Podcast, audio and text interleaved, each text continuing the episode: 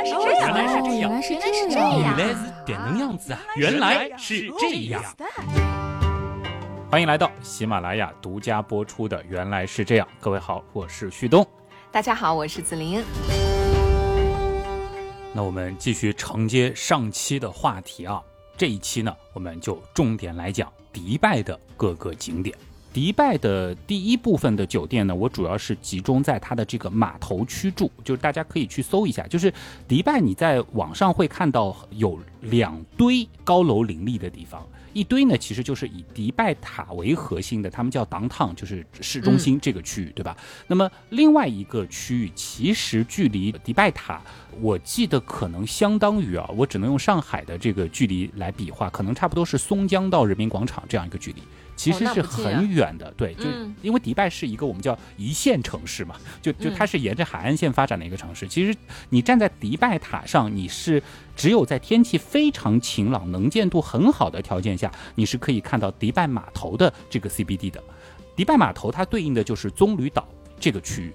我是住在这个地方，那么这个地方呢，其实就在那天的日落的时候去体验了。我说这次旅行也算是高光时刻了，就是那个游艇，嗯，啊，游对，艇假装啊自己有游艇的那个体验，对是吧？对对，呃，嗯是的，这个上次说过了，就服务是真的好。我简单的说一下，就是我以前是不理解坐游艇有什么快乐的，子琳应该是能理解的，对吧？为啥？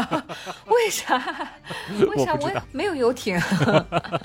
就是不像你在迪拜有游艇的，不告诉我们。不是，就其实并不是说是在这个游艇里面啊，就比如说有那个什么沙发那些东西就多舒服，其实是在那个甲板上，因为游艇的甲板和那个我们说游船或者游轮的甲板是不一样的嘛。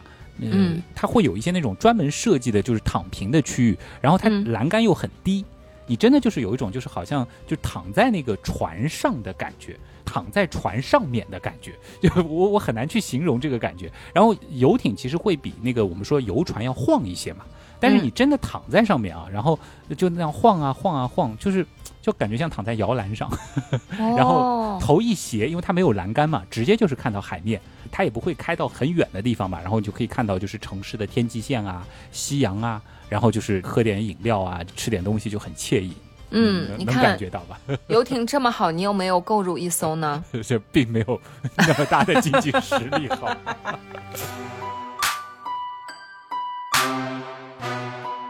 那么依依不舍的离开了那个游艇之后呢，那么其实就是在那个码头区嘛，呃，到酒店大约是三十分钟的步行时间，那我们就决定就是步行。那么这个地方其实还是挺美的，大家有机会的话，其实也可以在晚上啊到那个区域去散步。白天反正我是不推荐的，除非你是在冬天去迪拜啊。很热，对吧？是的，是的，就是我这里可以简单的描述一下迪拜码头的那个高楼的感觉啊。就其实我们住在上海，尤其是像紫菱还是住在浦东的，对吧？对于这个摩天大厦，应该是比较审美疲劳了。但是迪拜码头那边的高楼非常的离谱，就你要这样想象，就是紫菱也去过香港，对吧？嗯香港的那种楼间距，嗯然后配上差不多是金茂大厦这样高的楼，但是它还没有金茂大厦那么粗，就是每一根都很细，像牙签似的，然后密密麻麻的堆在一块儿，差不多都是三百多米、四百米这样子一个尺度的楼，而且它有很多哦还是居民楼，就是一字排开，呃，哦尤其是有一个路口，就是你站在那儿，压迫感真的非常的强。嗯，大家可以看一下当时我拍的那个照片啊，就是反正你如果是一个喜欢看高楼的人，你 你到那儿应该是会有一种？新的震撼。是的，这个和哦上海的那种高楼的感觉，包括香港的那种高楼的感觉是完全不一样的啊。就是没有那么的密密麻麻，是吧？也没有那么的高。对，迪拜的真的是又密又高，但是嗯，你很难想象这是一个理论上并不是特别适合人居住的地方，他们造了那么多高楼，是吧？接下来呢，再来说一说迪拜的那个未来博物馆啊。我不知道紫琳你有没有看到我当时发的照片？说实话啊，就是我觉得很多的听众朋友应该是在听到这期节目之前都看过你的照片了。嗯，但是呢，如果没有去过迪拜的，并不知道你都发了点啥。啊就是 怎么说呢？因为你去过，你在看那些照片和我们没去过看是不一样的。但是你刚才一边在说，我一边就想，嗯，听完这期我会再把那些照片看一遍，看一看你说的到底是什么。我估计我们很多听众朋友可能是一边在听，一边就打开了你的微博，再把这些照片再看一遍啊。嗯那你可以描述一下，简单描述一下，看看你能不能用语言打动我啊？呃，对应的是哪一个照片呢？就是我发了一组，这个建筑上透着非常多的，就是阿拉伯书法光芒的一个空间。它总体是白色和银色的，就未来感是满满的。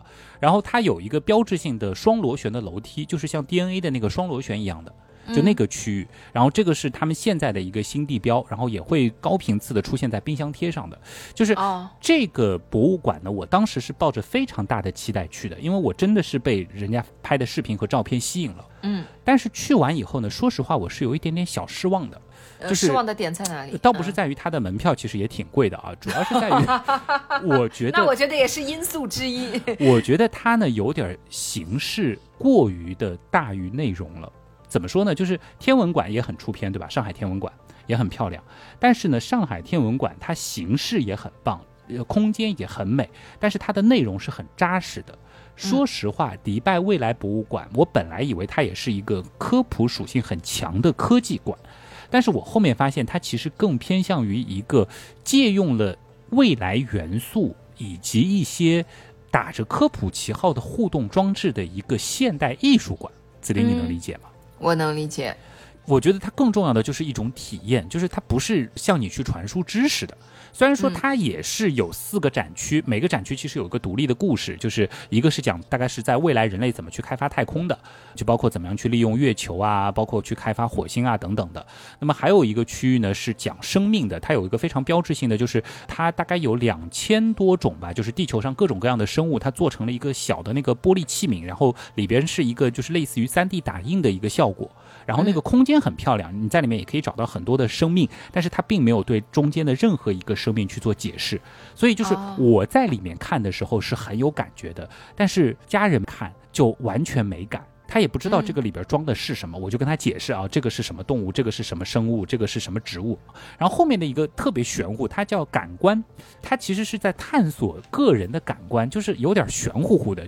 就类似于让你要冥想啊，诸如此类的一些东西吧。后面呢是一个近未来科技，我觉得这个关注上海进博会的这个，或者说是去看过世博会的朋友，应该呃不会对这个部分有太大的感冒。总之就是，呃，如果你冲着去拍照，我觉得是可以的。但是你要把它当做一个可以被深深科普到的地方，我觉得不太现实。所以这为什么你会看到那么多的照片，就是因为它适合拍照呀。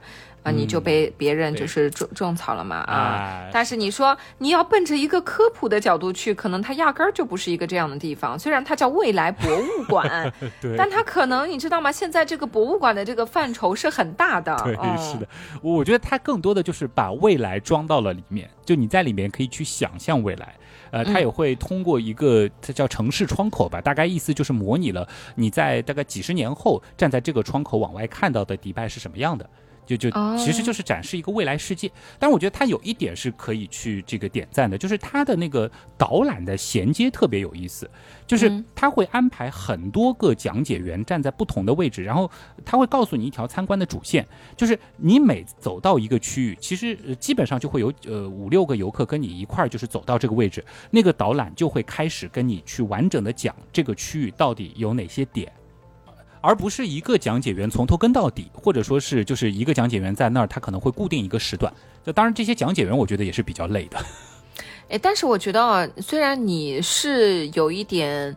半贬半褒的吧，这个感觉在说这个迪拜未来博物馆，但是我听下来，我怎么觉得还挺不错的，就是你描述的场景啊，让我还是觉得蛮震撼的啊。就是你说科普，真的可能就是他做的还好，就是可能他真的是一个需要你去用心感受的地方。对，是的，是的，就就我我觉得可能不像那个上海天文馆那么实诚吧。上海天文馆我觉得就是属于那，因为对他们那个团队也比较了解嘛，真的是有一大堆的知识啊，迫不及待的要告诉你是吧？嗯，水兄旭东在，你看说你的好话呢。对，我觉得就是要是没有上海天文馆珠玉在前，呃，未来博物馆我觉得应该也是会得到我的这个高分评价的。但是未来博物馆因为它涉及到一些天文的主题，然后呢。我又没有上海，哎，这个做的好，嗯，这个，那你应该在当时就向别人推荐呀，说这个地方没有我们上海做得好，请大家来上海天文馆走一走，看一看。那我觉得上海天文馆，我不知道他们的这个英文服务做的怎么样。这个迪拜的挺好，我觉得这一点还是要点赞的，英文服务做的是非常好的啊。水兄，水兄，请问你们做的怎么样？旭东对你们提出了一个要求啊。好 好好。那接下来就说这一次的重头戏啊，这个应该是我花了很多钱的迪拜塔啊。这个好嘞，很多朋友这个铺垫到现在了，已经等了这个一个半小时了，是吧？哈，嗯，迪拜塔我最后呢就是花了那个最高的那个票价去体验的，上去之后我觉得是有惊喜的。首先呢，它不仅仅是你能够去到最高层，也就是一百五十四层。然后呢，它因为是 V V I P 嘛，它是省去了你所有排队的时间。呃，大家可以去了解一下，就是在高峰期，其实你从排队区一直到能够上塔，本身大约就是要一到两个小时的排队时间，这个是帮你节约时间的。但是这个其实并不是最关键的。但不会有很多人都买这个 V V I P 吗？呃，因为它的价差实在是太大了。因为说实话，就是。你你自己想一想，如果我单纯的跟你说，你花将近一千六人民币的价格一个人啊，还没有小孩的优惠价，就是为了上个塔去参观，你觉得这件事情有多少人能接受？嗯，很少，对吧？一千六哎，你住酒店，你在上海都能住的不错了，对不对？呃，因为一千六是一个人啊，如果我一家四口一起去的话，对啊，你自己想，我可以住一个很不错的房间啦。你而且你能买台挺不错的手机了吧？都是不是？就就是为了上个塔，你你去待几个小时，这件事情我觉得并不是所有人都能接受的，即使冲着来都来了的心态，对吧？啊，好，但是呢，上去之后，我觉得还是有一些让我安慰的，就是觉得这个钱没有特别白花的点啊。好，说说看啊，刚刚一个说有免费的甜点是吧？呃，对，嗯，它本身其实是有一个世界之最的，它不是世界最高的观景台，它实质上是世界最高的空中休息室。嗯。如果说大家有一些，比如说像那个呃银行的一些高卡，或者说是去住过酒店的行政房之类的，应该会知道，就是呃行政酒廊或者是这个我们说航空休息室，嗯，就是类似于这样，它其实是类似于这样子的一个设置。就这个里边呢，大约是有十多种点心吧，我记得可能甜点可能有十种左右，然后咸点就是像三明治啊那种小的汉堡包，大概是有四种。还有一些什么坚果啊什么的，这个可能这个也有个五六七八种。呃，还有饮料，各种碳酸饮料、果汁，包括气泡酒和啤酒都是无限畅饮的。嗯，还有水果之类的啊，反正就是你到上面，你随便找一个位子，你坐下来，然后你自己到那边去，想拿什么想吃什么，然后想喝饮料呢，你直接就跟服务员说，然后服务员真的是非常热情的服务你，而且完全不会冲着你的小费，因为这个全部都包括在里边了。你能够感受到他们非常热情和专业的服务，而且他的服务员配比是非常高的，就是他的小桌子基本上是一个桌子坐两到三个人嘛，一个服务员基本上是对三桌客人这样的一个比例。嗯，到这里还完全没有打动我，因为类似于这样的一个自助餐，好了，嗯，你想，是你花个小几百，他也就啊，但是你要知道，就是你要知道，在迪拜，我之前说过，就是吃一顿饭。你人均就要多少钱了，对吧？我就说，就是在这个地方，因为我当时真的这个上海我刚祖宁嘎那边祖宁嘎，就是我们那天是午饭和晚饭都没有吃，就是就到那里去吃了一顿啊，就那相当于吃了两顿嘛，就是你又吃回本是吗？也也没有说吃回本，这个有点不太好意思，但是就是说，如果我把两顿饭钱全部放进去了，你是不是就觉得这个门票并没有特别贵了，对不对？好的，我但我觉得关键还是在于体验，就是说，你除了说在特别这样高的一个地方啊，很多人可能没有舍得花钱来这个地方啊，你在这里吃了一顿饭，然后又喝了这些，但是关键关键的，你上去是看风景的，对吗？你是在世界最高楼，对不对？所以你到底看到了什么呢？那还是很震撼的。就是我最大的惊喜是什么？就我开始其实并不知道，就是这个所谓的 V V I P 的区域，它是从一百五十一层到一百五十四层嘛。一百五十四层是没有坐下来可以吃的地方的，它就是拍照。呃，因为它是最高嘛。然后一百五十三到一百五十一这个区域，我没有记错的话，它其实每一层都是有一个一模一样的，就是呃这个水吧、点心吧这样的一个配置。然后有不同的位置、不同的角度，你喜欢你都可以去做不同的去体验。最关键的是。一百五十一层，它是有一个室外的露台，因为就哈利法塔，它不是一层一层退上去的嘛，就是它是有一个露台，然后那个露台，我最震惊的是，它竟然栏杆其实只到胸口，就对我来说大概是肚子往上一点，就你的头其实是可以伸出去往下看的。这很吓人哎！你要知道，这是在五百，我没记错的话，好像是五百五十几米高吧，反正肯定是比上海中心的那个观光厅还要高的位置。它是一个露天的，你头可以伸出去，或者说你的手机可以伸出去往下拍的一个户外露台。啊，这 这个这个听了是有点，我觉得真的恐高的人然后真的就是那个一上去，你就能够感觉到，就好像怎么说呢，就是真的是有一种在云端站在的感觉云端的感觉。虽然当时并嗯没有云，但是你听着那个嗯风声，呼呼呼呼的。就我当时其实是发了一个视频嘛，然后那个露台人又特别少。然后就是有一种好像你虽然身处在迪拜，但是在当时的那个瞬间，你又和这个城市是隔绝的，因为你嗯是真的就是站在高空，真正意义上的没有隔着玻璃的站在高空去俯瞰这个城市。嗯就这个感觉很有意思。然后呢，因为迪拜的那个城市又很有特点嘛，就是一半是沙漠，一半是海，然后海沙漠和海中间是城市嘛，你又可以看到下面各种就是奇形怪状的这个建筑。最关键的就是你在这个露台上可以看到非常完美和完整的日落，啊，你是不是瞬间觉得就是这个体验就很值了？是的，当然啦，我觉得这个值不值，其实是在对比之后才有更明显的感觉的。就是当时因为我在那个露台，其实前前后后可能有待了一个半小时，因为就是看完整的日落，包括天黑以后，然后在上面其实你还可以去看这个呃喷泉喷水了呀，然后包括就是迪拜其他的建筑亮灯了呀，对吧？那么嗯结束之后呢，其实我就顺便把对应的下面的两个票段也都参观了一下，因为就是你买最高的，你其实是啊是可以以下到下面，那一定嗯。是可以的嘛，就是它是含嗯。所有嘛，相当于是。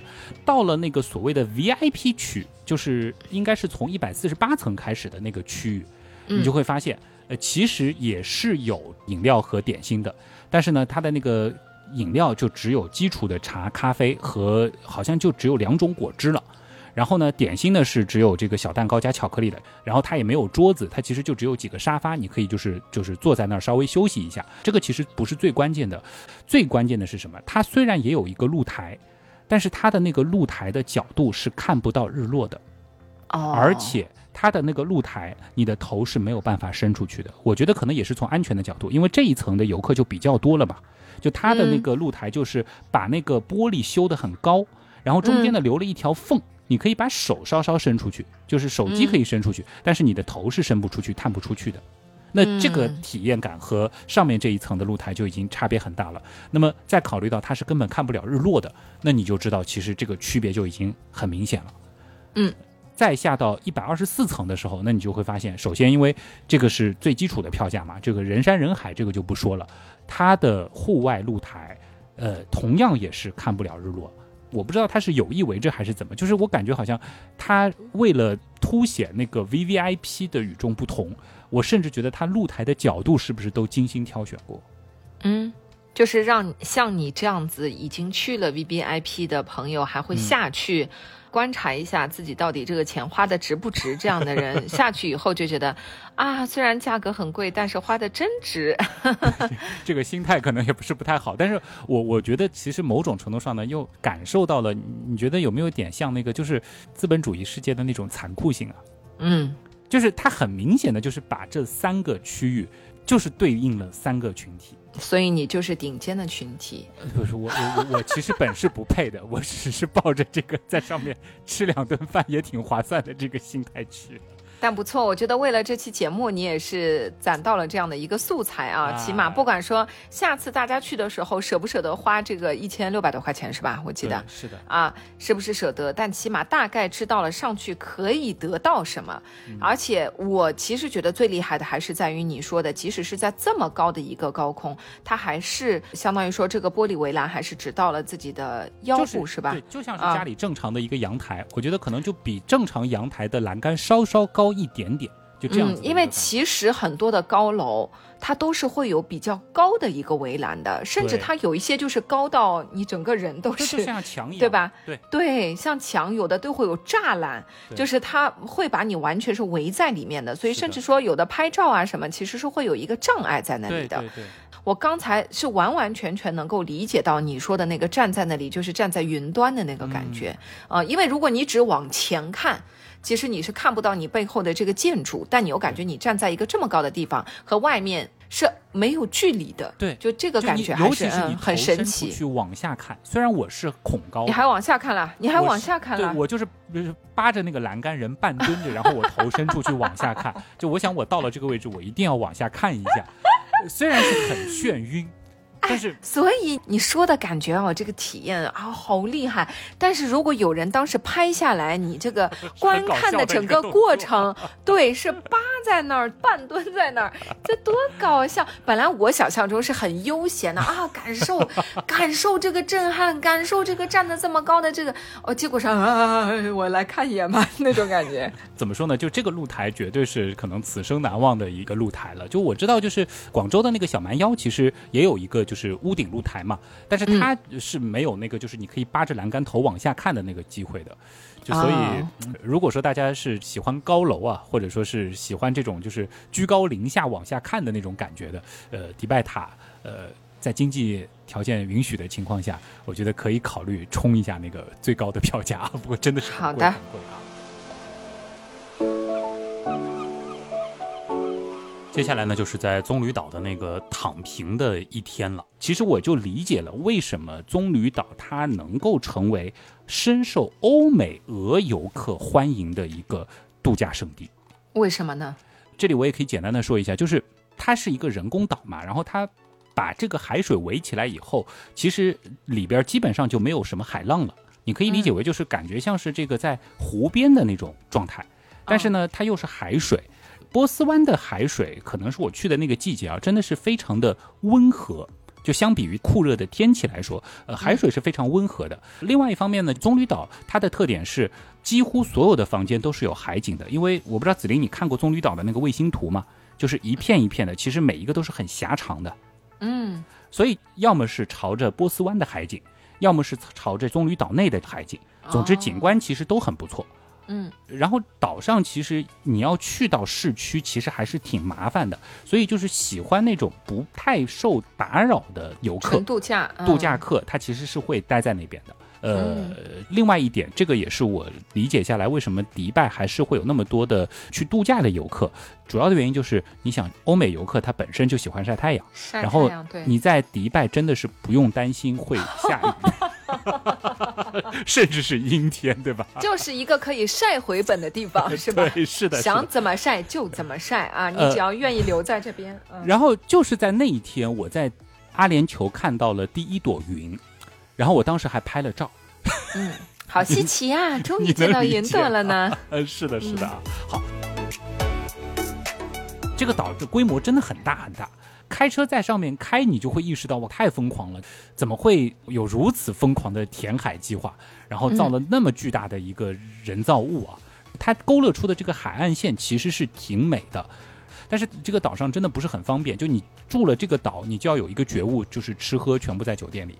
如果说你再要开车，哪怕是开车去岛上的那个商场，也是非常麻烦的一件事情。因为这个岛的那个交通系统其实做的，我觉得并不是特别好。我是从开车的角度来说，都是立交。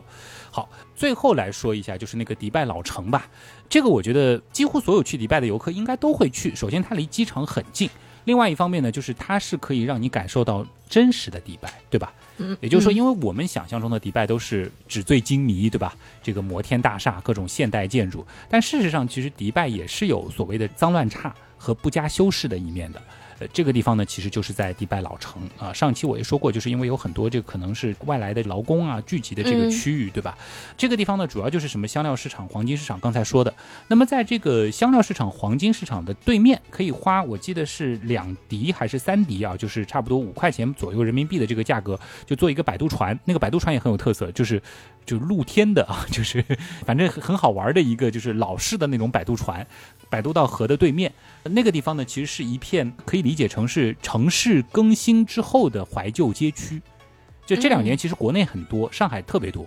就是原来的一些这个老城区，对吧？然后把原来的居居民搬空，然后做一个整体化的改造，但是又修旧如旧，然后呢，就会打造出那种就是比较干净又很出片的那种宜人的环境。但是呢，也相应的就没有了烟火气嘛，对吧？你可以两种感觉都去逛一逛。啊，反正在那儿的话也能够买到一些这个纪念品之类的。呃，基本上这个就是迪拜老城。呃，如果说呃傍晚去的话呢，逛个两三个小时肯定是没问题的。嗯，所以所有的景点到这里就暂告一个段落了，是吧？啊，暂告一个段落了，因为这个 要全部展开的话，我觉得真的再加两期节目也是不够的啊。我还有几个问题想问问你哈，就是从整体的这样的一个行程的角度来说，就是你觉得阿联酋它是适合躺平式度假的吗？嗯，其实是可以的。这个是我去之前挺意外的一件事情，就是我本来觉得阿联酋可能就是这个参观一些这个摩天楼嘛，但事实上其实他们是这个沙漠一块儿，包括就是说海边一块儿，是打造的非常多的那种度假酒店。某种程度上其实就是一个比较干旱版的三亚。然后，因为它也是全年都很热嘛，对吧？然后，当然，其实我前面也多次强调过它的一个优势，就是比起三亚或者是东南亚的其他一些海岛，它是真的不用担心下雨的一个地方，对吧？所以喜欢晒的、喜欢阳光的人，呃，是可以考虑去阿联酋躺平式度假的。当然，有一个重要的前提，就是你是预算无限的人群。就是这个意思是，就是躺平的那几个区域价格是比较高的吗？就是你在阿联酋躺平体验要好，我觉得要付出的这个成本，对标三亚的话，我觉得也要比三亚可能要贵一倍。嗯，如果是跟东南亚的，像是什么泰国啊，或者说是马来西亚的一些这个度假岛相比的话，那可能贵了这个两倍都不止，所以成本是还是非常高的。尤其是饮食方面啊，另外一个很重要的点就是，也可能是咱们是这个东亚人群，所以就是他们那儿的夜生活我是没有什么共鸣的，就不像在东南亚或者是三亚，就是晚上其实你去吃个什么夜市啊，做个马杀鸡啊，都是挺开心的。但好像在迪拜，我觉得没有特别多这方面的可以选，或者说是即使有这个价格和类型，也和我所习惯的是不太一样的。嗯，就是可以躺平式度假，但是要准备足够的预算就可以，对吧？是的，是的，是的。那么你虽然啊一直在说吃的东西啊价格也比较贵啊，好像呢之前没有特别提到什么好吃的东西，但是我就想问，在这一个旅程当中有没有让你印象比较深刻的美食呢？呃，我记得这个马来西亚的游记当中，我差不多是花了一整集的时间讲马来西亚吃到的各种好吃的，对吧？但是很遗憾啊，这个迪拜这一次没有让我印象特别深刻的美食。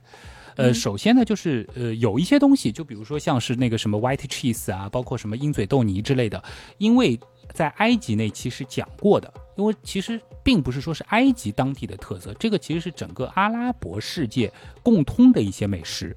埃及也好，土耳其也好，就是很多的吃的，其实，在迪拜都是能吃到的，而且呢，彼此之间差异也不是特别大。另外一方面呢，就是迪拜因为又有非常大比例的印度裔的劳工，或者说是游客，或者说是海外居民等等，所以迪拜酒店的早餐当中，你也会看到就是印度的那个档口。那你吃到的其实又和马来西亚能吃到的那个印度菜又差不太多，所以就是基本上我说埃及、土耳其，包括马来西亚的那几期节目，呃，就把迪拜能吃到的比较特色的东西都包罗了。再包括就是它最有代表性的那个点心，就是那个就是椰枣中间夹那个开心果的那个，这个其实在埃及的时候我也吃过，我也讲到过，就没有特别我说迪拜的或者说是特别阿联酋的美食。当然有一个我觉得可以简单的说一说，就是抓饭。他们有特别多类型的那个抓饭，吃起来我觉得是不如新疆抓饭好吃的。做法上我觉得可能是类似的，但是那个饭呢不是特别的糯，也不是特别的颗粒分明。反正口感上并不是我特别喜欢的那种，但是口味和调味上呢，我觉得应该是大部分中国人是能接受的。还有就是所谓的那个阿拉伯咖啡啊，我前两天还在一个群里跟朋友聊过，就是说我觉得这个味道有点怪，有点喝着像中药的感觉。当然，我我记得有一个朋友就提到了说，这个他喝咖啡本身也觉得像中药。嗯嗯，呃，就反正也不是我特别能接受的。另外就是那天好像也提到过的，就是那个骆驼奶相关的食品。嗯。然后我吃过一个骆驼奶的冰淇淋，其实没有我想象中的那么的独特。但是我不知道紫琳你吃过那个水牛奶吗？嗯，就是骆驼奶的那个奶制品会有点水牛奶的感觉，就它的那个奶腥味会更重一些，似乎会更浓郁一些。就应该能。但总体来说还是没有太大差别，其实本质上还是奶嘛，对吧？包括那个骆驼奶做的巧克力，说实话，我是真没吃出和牛奶巧克力有什么太大的区别啊。然后呢，就是这个不瞒你说，我在迪拜的这个正餐吃了好几顿洋快餐，一方面是比较便宜嘛，对吧？另外一方面我也是能确保这个东西是我熟悉的味道。还有呢，就吃了一些像是什么意大利面啊、披萨之类的。那么这个后面几天，说实话。我忽然活成了我之前最讨厌的人，就是我开始在迪拜满世界找汤汤水水，就我在那边满世界的找我熟悉的东亚食物。就我以前出国旅游的时候，就特别看不起，哎，为什么到了那边就一定要找中餐馆吃？你觉得出都出来了，就应该吃当地的食物，是吧？但是我在迪拜忽然之间就变成了曾经自己看不起的那种人。啊，就是，其实就是觉得又没有什么新鲜感，然后呢，又没有什么特别好吃，所以就是觉得啊，还不如吃我那些特别熟悉的味道，对吧？你说的对，就是可能因为本身也没有什么太大的新鲜感，然后我忽然就有几天想要吃拉面，但是那边你知道，就是很难找到就是中餐的拉面，所以呢，我后面就退而求其次，就去找日本拉面，然后再包括呢，其实又搜了一些那个东南亚的，像是那个马来西亚的那个我很喜欢吃的那个拉沙。就那些东西，反正就连着四天的晚餐都是找了这种汤汤水水的面或者是这个粉来吃。对，因为我觉得，如果说啊，即使是觉得味道没有那么的好吃，但可能因为是在一个新鲜的地方，有的人还是愿意说去尝试一下的。但是你是发现了，好像也没有很新鲜的东西，对吧？再加上味道又没有觉得很好吃，是的，那就会导致说，最终就是还还是吃一点这种。就我觉得，真的中国人就是你到哪里，你真的觉得吃面就是一个没有问题的事情。对，真的是，而且一定要是那种汤汤水水的面，反正我就觉得吃的特别。舒服啊！是的。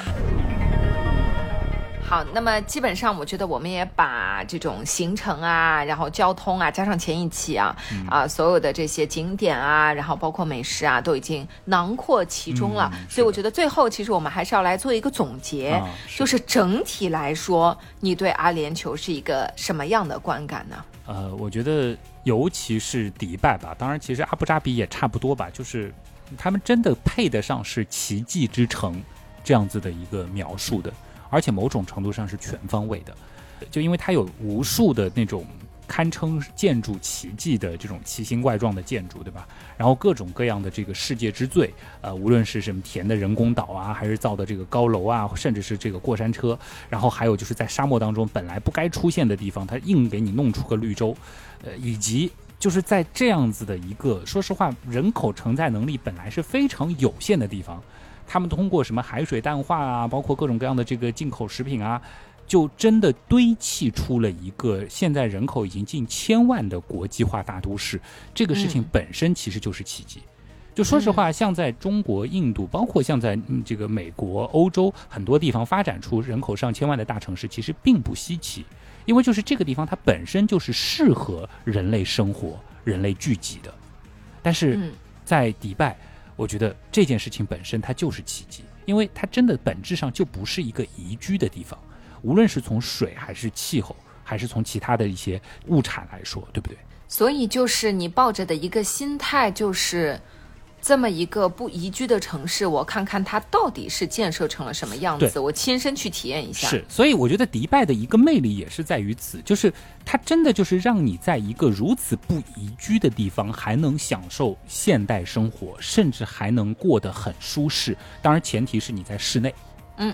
就这件事情本身，我觉得可能是很多游客去迪拜玩的一个点，它就是主打一个反差，就是不可思议，它的一切都是那么的不可思议，而且迪拜它本身还是世界人均用水量排第三的地方。就是这么缺水的一个地方，对吧？就这件事情本身其实是充满着荒诞的，或者说是一些魔幻现实主义的，对吧？那么还有一点就是，我去过的很多地方，无论是国内还是国外，包括像国内像是三亚啊、香港啊，国外的泰国啊、马来西亚，甚至说是欧洲的像是这个德国、西班牙这样的地方，我玩的很开心，而且我待在那个地方的几个瞬间，我会有一种，哎，如果我真的是在这个地方生活，似乎也不错。我不知道子林你会有这种感觉吗？就是有的时候你去到这个地方，哎，你觉得哎，真的好像就是常住在这里，或者我在这里工作生活，可能也是挺好的。但是迪拜我虽然也玩得很开心，但我并不会有我要在这里常住生活的感觉。甚至内心窃喜，还好我不是生活在这里的人，是的，是的，我只是来玩而已，我就快回去了。对他，他是你玩到一定程度，你想啊，还是快点走吧，就并没有说是多待一点的那种留恋的，就是是这种感觉啊。但是还是值得一去的，因为它真的是可以一次性的去解锁很多的世界之最，然后它真的是一个非常繁荣、发达、现代化的国际化的大都市。我觉得作为高楼迷，即使是生活在上海、深圳、呃广州这样地方的高楼迷，你到迪拜也是有很多的惊喜的。它又是一个很好的把很多疯狂的规划。严格的落于现实的一个地方，包括迪拜码头，包括这个棕榈岛这些啊。只是我在那边的时候，会有这样一种感觉，就是我其实会有种隐隐的担心，我不知道这样的繁荣还能持续多久。我会觉得，虽然在未来博物馆当中描绘的那个未来的迪拜是非常美好的愿景，但我其实，在迪拜的时候就会有强烈的这种感觉。它虽然现在非常的繁荣，但我真的会替这座城市的未来担心。当这个石油经济结束的时候，或者说是当整个地球的这个气候变得更加恶劣的时候，又或者就是他们的这个水资源彻底枯竭的时候，这座城市是否还能像如今这样的继续的繁荣下去？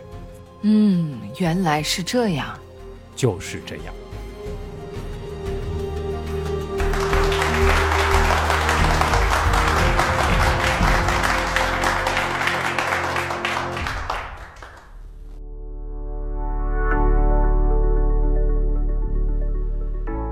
觉得没有什么事情是永恒的，对吧？这个这个，回头想想，本就没有永恒。当年的长安是多么的这个繁华，当年的开封是吧？呃，其实都是这样的。每个城市它其实都会有自己最辉煌的时刻，但是也都要做好，可能在未来随着时代、随着环境的变化逐渐衰落，这就是历史嘛。这个人类其实本身也是这样。不错的啊，我觉得这次的行程，因为已经有别于之前一些这种纯躺平的行程，还是有非常丰富的一个这个行程内容的啊。然后呢，我觉得也有一些这种小 tips 包含在我们的内容里面啊。我觉得大家还是可以帮助大家在到时候如果要去阿联酋游玩的话，是可以有一些这个帮助的具体的帮助的。是的，这里可以做一个剧透嘛？我忽然发现，好像这可能还不是今年的最后一次旅游特辑。你还要出去玩啊？你没有意识到我还有休假吗？你，你有休假就意味着我还要多上班。你也不是还有休假吗？我我还有休假，我也去不了啥地方了呀。呃，这个就是怎么说呢？这个没成家的好处吧。好了，这那这个接下来这个原样肯定还是会暂时先回归一下我们正常的这个节奏啊，还是回到这个知识干货输出为准啊，否则真的原来是这样，要变成旅游型的专辑了，对吧？但是大家还是可以啊，就是边听，我觉得边可以去看一下微博上的照片啊。如果之前没有关注的话，也可以关注一下旭东，虽然他发的也不是很多，但是每一次出去旅游呢，还是会发一些照片，让我们羡慕羡慕一下的。是的，是的。好了，那么也再次感谢通过所有方式支持和帮助我们的朋友。是的，原样的发展离不开大家。我是旭东，我是子玲，我们下期接着聊，再见。